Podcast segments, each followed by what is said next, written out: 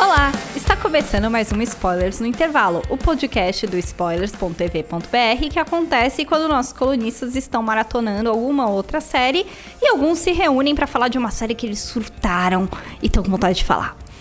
E a série que a gente surtou faz pouquíssimo tempo e a gente amou e estamos todos querendo fazer você assistir se você ainda não assistiu é Unreal. Unreal é uma série roteirizada do Lifetime, que é como se fosse a GNT dos Estados Unidos. E eles criaram um programa muito interessante. A criadora, é, que é uma ex-produtora do programa The Bachelor, decidiu criar um, um seriado que fala exclusivamente sobre os bastidores de um programa que escolhe noivas pro solteirão da vez, Mas que é The Bachelor? que é The Bachelor. Bom, então na mesa para discutir esse programa que a gente tá adorando está a Letícia, Oi. o Léo Oi, gente. e a Marília, nossa convidada especial, que veio de Goiânia, da nossa sucursal do Centro-Oeste do Spoilers. Olá! Eu sou a Silvia, então vamos lá, Letícia, conta um pouco mais sobre a série. Bem, Unreal, como a gente falou no último podcast, entrou oficialmente pro bingo do spoilers, porque é uma série que a gente gostou bastante e que a gente quer recomendar pra todo mundo. E, assim, é, as pessoas para quem eu recomendei se viciaram também e estão tão gostando muito. Então, acho que vale a pena. Se você ainda não assistiu, a primeira temporada teve 10 episódios, já passou inteira nos Estados Unidos. Vai assistir e para de ouvir esse podcast, porque a partir daqui a gente vai falar spoilers da temporada inteira. A gente vai comentar tudo que aconteceu nos 10 episódios. Mas salva o podcast depois pra você voltar e conversar com a gente. Isso, dá uma dá favorita Não, aí não abandona a gente. e volta. Eu, eu terminei a série e fiquei, na verdade, me questionando se eu sobreviveria naquele ambiente de trabalho, que é de Nossa, alta pressão. eu e eu queria que eu fazer a mesma pergunta aqui neste podcast. Vocês sobreviveriam naquele ambiente de trabalho, tendo que fazer as mesmas escolhas que Rachel, a nossa heroína da série? que muitas heroína. vezes a gente ama, muitas vezes a gente odeia, muitas vezes a gente quer puxar ela de lado e dizer, amiga, não. Mas. Vocês conseguiriam se ver sobrevivendo naquele ambiente, produzindo um Everlasting na mesma posição que ela? Eu acho que eu, eu iria pra embaixo da mesa e começaria a chorar a qualquer momento ali, porque tem umas horas em que. Eu teria o Sei. meltdown no nível dela. Eu ia provavelmente jogar, teria eu, eu, eu também. ia jogar É, o jogo eu também até teria, o fim. eu acho. E aí eu ia ser também igual a ela, que se enfiou Porque no vale meio do lembrar, rolê é. e teve um meltdown e falou que tá lá. A Queen me Ok. demitiria no primeiro dia me fazendo chorar. É. Seria embora chorando? Sim. Muito. É, pra vocês entenderem um pouco, é, o Léo fez essa pergunta por, é, por conta da, da história da protagonista, que é a Rachel, que é uma produtora do programa que tava lá há anos. E na última temporada do programa, ela teve uma crise de consciência de tanto manipular, de fazer todo o trabalho dela de manipular os participantes e fazer a coisa acontecer, o casamento acontecer, as pessoas né, se apaixonarem, entre aspas, e tudo dar certo e ter os draminhas para poderem ser filmados e ter audiência, até uma crise de consciência. E na hora que eles estavam gravando o casamento, na finale do show, ela interrompeu e começou a falar que esse trabalho é do Satã e do não sei o que. Ela teve um breakdown, assim, tipo, nível incrível, né? E daí ela acabou nesse breakdown fugindo com, com um carro de luxo que era uma Ferrari e fugiu com o carro, bateu o carro, enfim, foi maior preju pra produção. Ela foi meio que presa, enfim, toda uma, uma coisa louca. E o programa começa quando começa a nova temporada. Teoricamente ela está demitida, ela nunca vai voltar pro programa. E ela, pã, volta. Aparece, é recontratada pela Ela- Queen, que é a, a produtora executiva do programa, a, chefona do, do, do Everlasting. A chefona que fala pra ela assim: não importa a sua crise, você é boa no que você faz, eu quero você aqui de novo. E você voltou. Ela é uma espécie de figura materna. Então, aproveitando o gancho, eu queria falar que eu acho, assim, muito legal, porque você não costuma ver mulheres anti-heroínas. A Queen e a Rachel são duas mulheres que elas não são nem mocinhas nem vilãs. Elas são boas no trabalho que elas fazem, que não é um trabalho bonito, que não é um trabalho bacana, que levou uma pessoa a se matar por circunstâncias diversas que acontecem durante um episódio. E mesmo assim, você não consegue não torcer pra elas. A Queen é muito interessante. A Queen é muito forte, mas ao mesmo tempo ela tem uns momentos assim de, de fragilidade e ela de, de certa forma, como a Silvia citou aqui, ela, fala, ela é uma figura maternal para Rachel, numa, numa, relação meio doente. Um pouco Jesse Pinkman uhum. e Walter White do mundo da televisão. Você Porque... te serve, eu me sirvo, aí eu acabei me afeiçoando com você.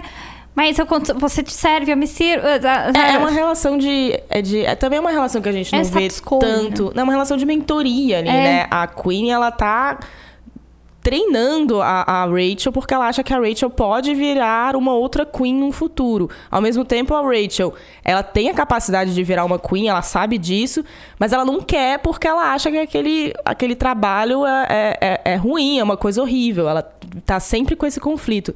E é uma relação meio maternal, e aí é, pensando nisso, é, vale lembrar da relação maternal de verdade da, da Rachel com a mãe dela, que aparece num dos primeiros episódios, em que ela volta para casa.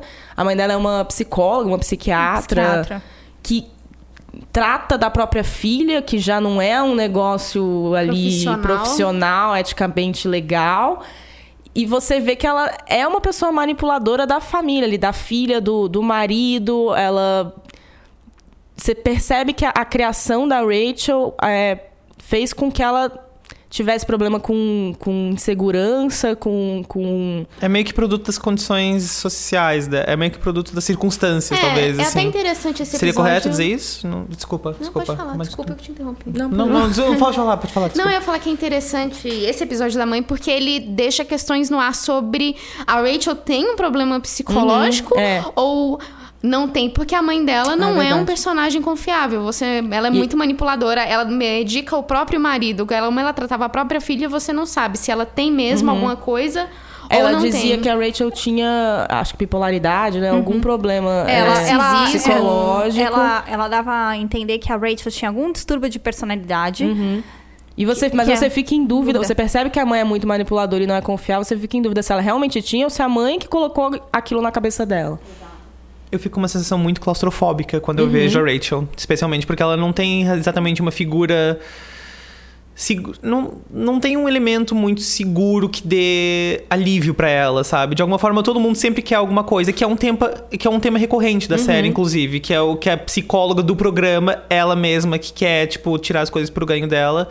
Uh, como que, todo mundo. Como né? todo mundo naquela série sempre faz alguma coisa para ganho próprio. E é uma sensação de muita claustrofobia que eu sinto naquele microcosmo, especificamente com eles a Rachel. São muito autodestrutivos. São muito é. autodestrutivos. E eles, no fundo, estão ok com isso, né? Tanto é. que, no fundo, eles voltam para aquilo que eles estão fazendo, né? É, eu acho que é, o que é interessante ali é que são pessoas que você percebe que não tem muito controle na sua vida pessoal, na sua relação com o resto do mundo e que ali no programa conseguem adquirir um controle sobre os participantes, sobre as pessoas que estão participando do programa, que é muito grande, porque as pessoas, as participantes que são as mulheres que querem casar com, com o Bachelor, entre aspas, e o Bachelor, eles são pessoas que estão ali é, isoladas do mundo, elas ficam, sei lá, quantas semanas sem celular, só gravando, sem ter contato com o mundo pessoal, sem contato com família, sem nada disso. Elas ficam numa situação extremamente vulnerável que é criada pelo programa para ser assim, para deixá-las no limite, para deixá-las à beira de um ataque de nervos a qualquer momento, e aí mistura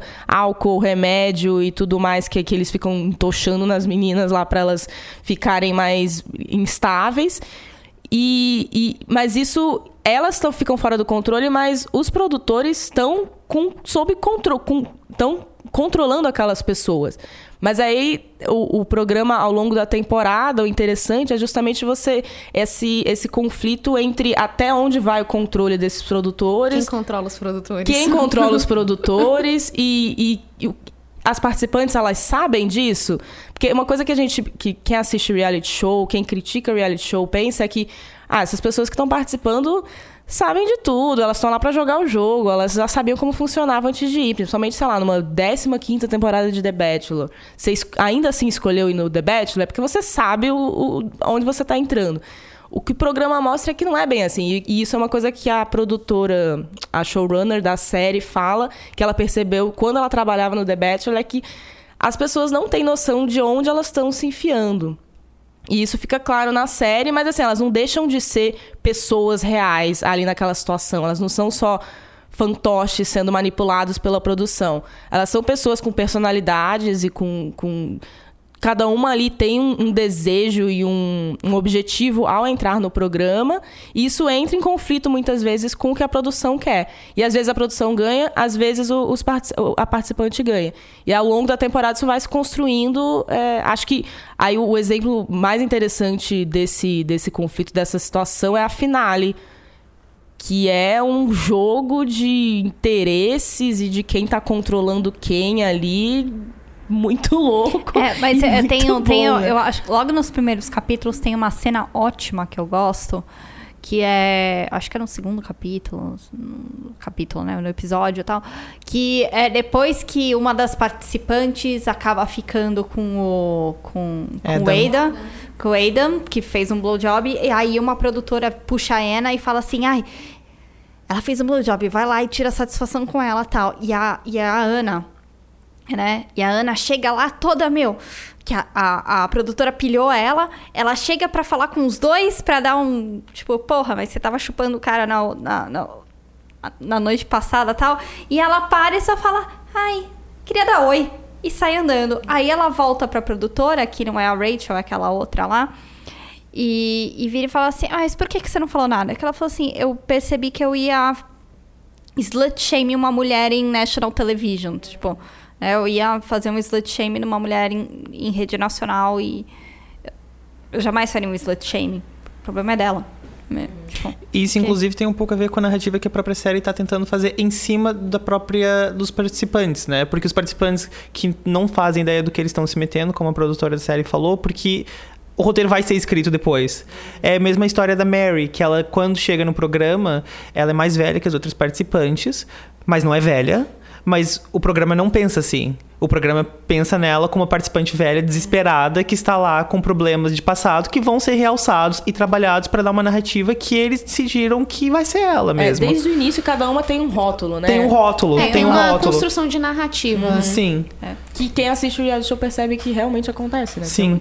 É, é, construção de padrões, né? É, a vilã, tipo, a vadia, é, a, a mocinha. Tudo preconceito de alguma forma, né? uhum. né? E é, interessante que o, o programa mostra como a produção criou competitividade entre os produtores. Uhum. Todas as participantes eram divididas entre três produtores, se eles tinham que produzir as suas meninas, e se todas elas fossem eliminadas, o produtor também saía é. do, da, da, ia embora para casa também. Eles ganham bônus quando conseguem em determinada situação. É, então tinha uma competitividade aí até para os três produtores, que é a Rachel e os outros, a outra menina e o outro cara, que uhum. não lembro o nome. É, manipular as meninas e, e, e, conseguir o que eles precisam, né? É, então, de certa forma é outra competição acontecendo ali por trás do, da competição principal do programa. E aí vinha, né? É, ah, mas quem vai ser no grupo de tal tem uma vadia, tem uma desesperada, tem uma que vai ser eliminada, tem uma esquisita. Ah, na outra tem não sei o que, não sei o que lá. Tipo, meio que se repetem, né? Entre as 12, as 12 tem 444 e ali começam o a brincadeira ali para elas. Uma e coisa que eu achei interessante de ver é até que ponto eles realmente é, constroem essas narrativas ou constroem o que vai acontecer de fato no episódio. Porque uma coisa, uma curiosidade que eu até tinha de reality shows no geral é será que eles escolhem quem que vai ganhar? Eles chegam pro cara, pro bachelor lá e falam, ó, oh, você vai escolher tal pessoa, não pode ser tal pessoa. Eles não chegam a fazer isso abertamente, não tá escrito ali, vai ter que ser fulana. Você já começa a temporada sabendo. Mas eles dão um jeito de colocar fulano numa situação que vai deixar ele mais próximo ou numa, a outra numa situação que não, não, não, é tão legal e aí ele não eles vai ter tanto contato, né? eles favorecem. E até e mais pro fim quando a Rachel ela se envolve com, com o Bachelor, com o Adam de uma, né, mais de uma forma mais próxima, para dizer o mínimo. É, aí às vezes acontece, ela fala, ah não, tem que ser fulano, escolhe fulano, mas ninguém tá obrigando ele de qualquer de, de certa forma. Ele também meio que concordou jogar o jogo e o jogo é que quem ganhar não vai ser a vadia, não vai ser a negra, não vai ser a mãe, a mais velha, porque essas pessoas não ganham. Eles falam isso abertamente ao longo da temporada. Quem não tem o um nome mais tradicional, inclusive também. Essa é a primeira cena do programa, né? Tipo, Ele tenta É, fugir do sim. script quando ele salva a Faith no começo, mas no geral ele vai sendo manipulado pela Rachel até É. ele escolher quem elas queriam que ele se casasse. esse tipo de manipulação que existe atrás do próprio programa, que cada uma tem uma das meninas, é também uma certa outra camada que o programa tenta trabalhar que pessoalmente me deixou até um pouco com tontura, né? Porque os porque esses produtores, eles eles atravessam qualquer limite ético pra conseguir o que eles querem, inclusive trocar comprimidos, eh, manipular, dizer ter um personagem negro, dizer pra a participante negra. Então, negros na televisão tem que ser de um certo jeito. Tô te dando esses dois exemplos. Se você quer chegar longe nesse programa, você tem que ser como esses exemplos. Daí algumas pessoas fazem o jogo, algumas pessoas se recusam. E geralmente, se você faz o jogo, você vai ter uma narrativa favorecida. Se você não faz esse jogo, porque você decidiu que você não quer ser uma pessoa antiética, você está sendo você mesmo, o programa não vai te tratar de forma ética. Então, tudo isso é muito complicado. É tudo muito uma zona cinzenta. Porque ao mesmo tempo que esses personagens são repulsivos, os personagens que estão pedindo para os outros personagens fazer- fazerem isso são repulsivos. O, o programa, o Unreal, vai dar um jeito de colocar esse personagem defendendo uma situação mais tarde, alguns episódios depois, que você também defenderia. Então ele faz você alterar o ponto de vista quando, por exemplo, o personagem A faz uma coisa repulsiva, então você não gosta desse personagem. Mas esse personagem depois vai falar pra nossa heroína que ela tá agindo de forma errada, como você também faria. Então os personagens não estão exatamente num espectro completo de o personagem totalmente ruim e o personagem totalmente bom. Eles vão sempre alterando o ponto de vista. E isso é uma coisa que eu gostei muito, porque é muito desorientador. Você fica muito confuso a respeito do que tá acontecendo, porque ao mesmo tempo que você quer. ah, você quer puxar a pessoa de lado e dizer, se liga, você tá sendo uma pessoa horrível nesse momento, você ao mesmo tempo diz, não, agora você também agiu certo. E isso Não tem uma pessoa Não, é- com quem você se identifica de certa Isso. forma e pensa, nossa, Pra você realmente. ancorar o bom É, senso, né? Exatamente. Isso. E, e aí você o bom senso percebe... tá pulando Tá de um pulando pro de um outro, pro outro. E, E na é- maioria das é- vezes ele tá lá no ar. É, é circunstancial, né? E um, um momento que você vê isso muito claro é quando a, a Queen descobre, né, que o chat tá tendo um caso Uhum. com aquela assi- assistentezinha lá de, de produção. que era tão inocente até Tão aquele inocente, momento, né? até Não queria nada. Não queria nada, né? Andando pelo set de duas tranças, né? Tal. E aí ela vira e tenta manipular a menina, não, porque que foi, foi um assédio, a gente vai processar, eu te ajudo. Ela tenta manipular a menina ali pra derrubar o chat, e a menina vira e fala assim: Não, eu fiz o que eu quis. Não vou processar. Tchan, né? Então, assim, quando alguém tem um, um, um surto de bom senso, é- tá meio fora de timing, ou meio Sim. indo na, na, na pessoa que não tá com, com a mesma agenda.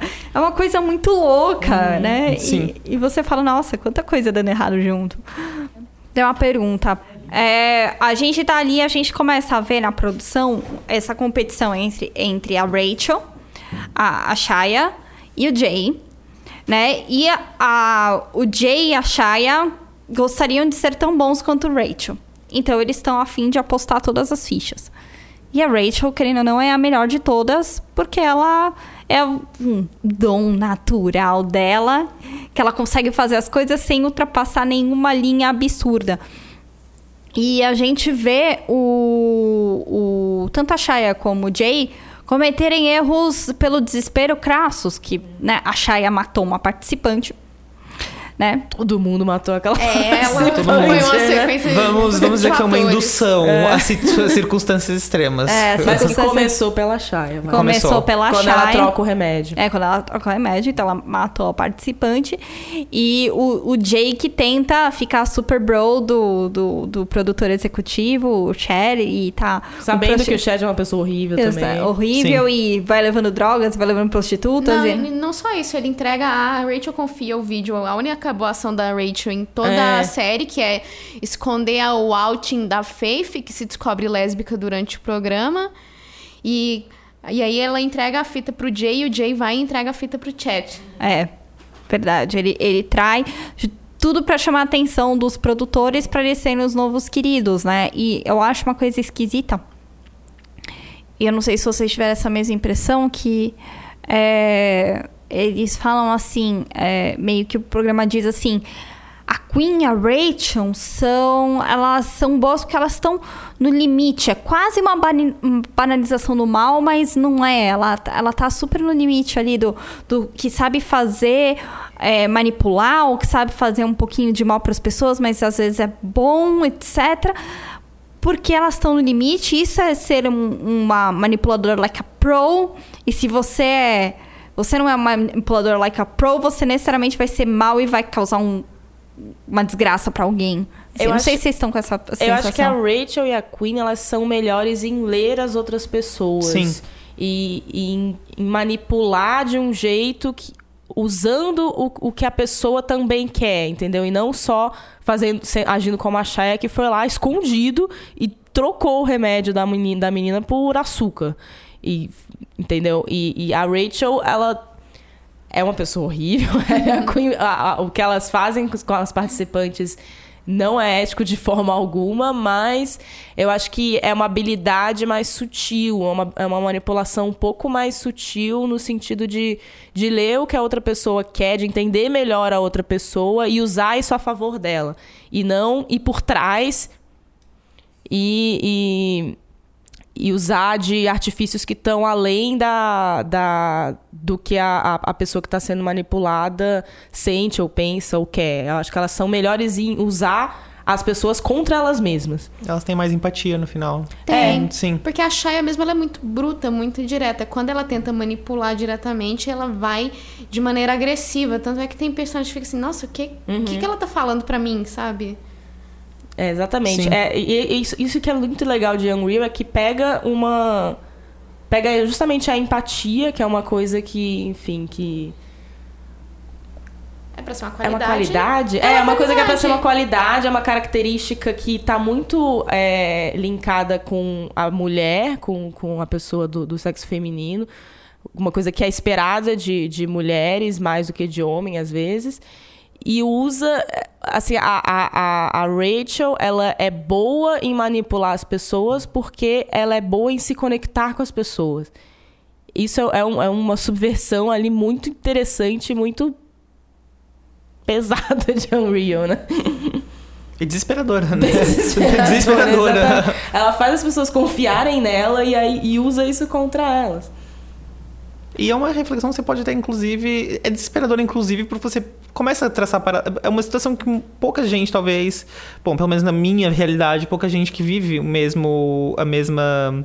a mesma situação que a Rachel, mas são situações que. Bom, ela tem tanta empatia, ela consegue manipular para os propósitos dela. Isso, isso é desesperador porque você começa a, tipo, a refazer a sua própria vida. Será que isso já aconteceu comigo em algum momento, sabe? Será que isso está acontecendo comigo em algum momento, sabe? Coisas assim que você vai começa a se pensar. Porque essa, essa parte desorientadora é um pouco também o, um paralelo que você traz pra você, sabe? Você, não, você nunca sabe direito se pode haver uma situação em que você pode confiar em alguém, sabe? Tipo, tem gente que você tem mais próximo, tem gente que você tem mais afastado, né?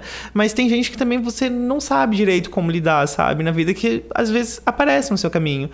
E Unreal também é um pouco isso, sabe? Eles são pessoas que estão sob ambientes de alta pressão, em lugares que você não conhece bem tudo. Você tá sozinho, você tá desolado, você não sabe em quem confiar direito. E nem sempre as pessoas estão sendo lá, estão lá com seus. estão com os interesses próprios na frente dos interesses delas, sabe?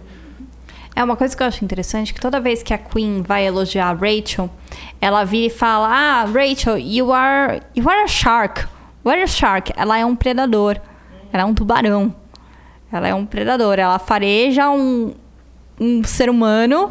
Ela pega aquela humanidade e, meu, arrebenta com os dentes, né? É, a, eu não sei exatamente, porque agora eu não me lembro, não me recordo exatamente qual que é o distúrbio de humor que a mãe da Rachel atribuiu pra Rachel pra falar que ela é manipuladora, que ela é boa, tá? não sei o que, não desconheço. É, mas é, e aí a, é, e a Queen sempre falando, ah, ela é uma predadora, você é um tubarão, né? O quanto a Rachel é viciada em seduzir as pessoas e fazer as pessoas confiar nela, mesmo que seja momentaneamente, e é quase como a gente vê quando a pessoa fica puta da vida que a Rachel, que ela que a pessoa percebe que a Rachel manipulou, ela querendo ou não tem um gostinho de satisfação. Dá a impressão que é a hora que ela hum, consegui. É enganei a fosse pessoa. droga Sim. dela. Uhum. Né? Não é na hora da conquista. Sim. É na hora da revelação. Isso você vê muito na finale, quando ela. Quando ela. Consegue convencer a Ana? a Não, desistir? quando ela, ela termina. O, o Jeremy termina com ela. É. Aquela hora que ele dá aquele super fora, né? Lá na frente de todo mundo e tal. Ela, ah, fica meio sem graça, como aconteceu e tal, mas. Ok, ele percebeu que eu manipulei ele. E tá tudo bem. Sabe? Tipo, tem, tem um. Tem um. Uma coisa, assim, que é, é como se ela completasse um ciclo. Ela não consegue sustentar tanto tempo manipulando a pessoa. Assim, é, e você percebe que esse é o ciclo que ela tem com todas as pessoas na Com vida tudo dela. na vida dela. Com tudo. Menos com a Queen. Menos com a Queen. Então- Pelo menos ainda não, porque ali Que é é a um ciclo verdadeira que meio, relação da série. que é um a ciclo verdadeira que meio que relação. se retroalimenta ali, É, né? Sim, ou então se manipulando. Exatamente. É, ou então é um ciclo maior. De duração mais longa. É, isso é o que a gente vai ver na, É, na, segunda próxima temporada. Mas é, você percebe que a Rachel ela precisa dessa conclusão do ciclo do, da bolha explodir. Ela não sustenta essa bolha. Né? Então ela precisa e dali cinco minutos ela vai lá e vai. Não, porque eu tava te manipulando, não sei o quê. Papapá. Aí você, ai, Rachel, cacete. É, quando ela não explode a bolha nos outros, ela. Eu imagino que na, na- na temporada anterior, quando ela tem a breakdown dela, foi é como ela, ela explodindo a bolha dela mesma ali, né? Foi quando o negócio ficou realmente autodestrutivo. Quando ela não se autodestrói, ela tem que destruir os outros, ou destruir as É, relações mas você vai ver, ela é uma personagem é, que ela vive numa constante momento de excitação e numa constante depressão, porque a gente vê, assim, por exemplo, a, a personagem dela, ela é super várias vezes retratada assim. Cara, ela não. Ela passa dias sem tomar banho. Ela, tipo, tem aquela cena do desodorante dela, que ela, tipo, põe a mão no, no resto do potinho e passa aquele desodorante depois de dois dias sem tomar banho. Ela, ela deixa de comer, ela deixa de dormir, né? É uma relação de vício, né? com- É de vício mesmo em relação ao, ao manipular, ao se entregar. E, e isso é, é interessante, né, de ver na, na Rachel e é sufocante, como disse o Léo. Né, que você fala, amiga, vai tomar um banho. Sim. amiga, se você lavar esse cabelo, vai dar tudo certo. sabe? É. E vale lembrar, vale falar também que a série é muito boa nisso, né, em retratar esse realismo, né? A Shiri Appleby, que é a atriz que faz a Rachel, além de estar muito, muito bem no papel, ela tá quase sem maquiagem, tá com o cabelo realmente cagado de três dias, tá com a roupa ali, você vê que ela tá usando aquela mesma roupa faz três episódios, não tá nem aí. E isso fica num. eh, rola um contraste entre ela desse jeito com as participantes que estão lá todas produzidas em vestidos enormes e biquínis lindos e cabelos com escova, que é um contraste bem legal da série. Né? Que, E mesmo assim, todo mundo consegue se apaixonar pel- pela Rachel. é, Todo Sim. mundo se apaixona. As participantes se apaixonam pela Rachel. O, o, o The Bachelor, do- o Adam, se apaixona pela Rachel. É, todos caem na, na lábia dela, né? Então é, é engraçado até como ela consegue vestir daquele jeito, como ela consegue com aquele capuz, aquele, sabe? É, Sim. é, é uma coisa que você fica olhando a personagem e falando assim, que mágica que ela tem. Que mágica, porque é, um, é uma coisa incrível, assim, que a, a série tenta reforçar de forma gráfica até. E que os assistentes dela tentam reproduzir e não conseguem. Não consegue. Ela tem o dom da manipulação. é. Bom, é, a discussão aqui do, do que pode ser que a gente quer para Unreal, do que mais a gente percebeu e de todos os, os bafos que aconteceram nessa temporada e todos os absurdos que eles mostraram. Tem muito para falar, mas é uma coisa que a gente pode conversar com vocês que assistiram por e-mail, pelos comentários, por Twitter, fala com a gente. E a gente vai encerrar esse no intervalo, porque o intervalo é para ser mais curtinho mesmo, né, gente? Então, é, fica aqui os nossos agradecimentos a Fernanda, nossa editora de som, é, ao B9, que é a casa do podcast aqui no, na internet. E é isso aí, pessoal. Deixem as suas estrelinhas no iTunes, nas suas avaliações e conversem com a gente em todos os nossos canais, no Twitter, no e-mail, onde vocês quiserem. Então, um beijo. Tchau, tchau, gente. Tchau.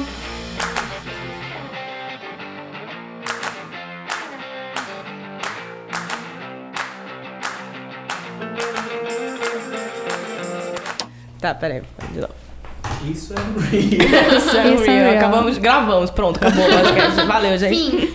Vamos manipular a. a- a- Não. Manipular quem? A audiência, a gente começa a brigar e alguém começa. Ai, vamos, vamos. Vamos. A Fernanda tá gravando tudo isso. Termina com o Denis sabem, rindo deslocadamente só. Ela vai editar tudo e vai, a gente vai parecer pessoas loucas, mais loucas do que realmente são.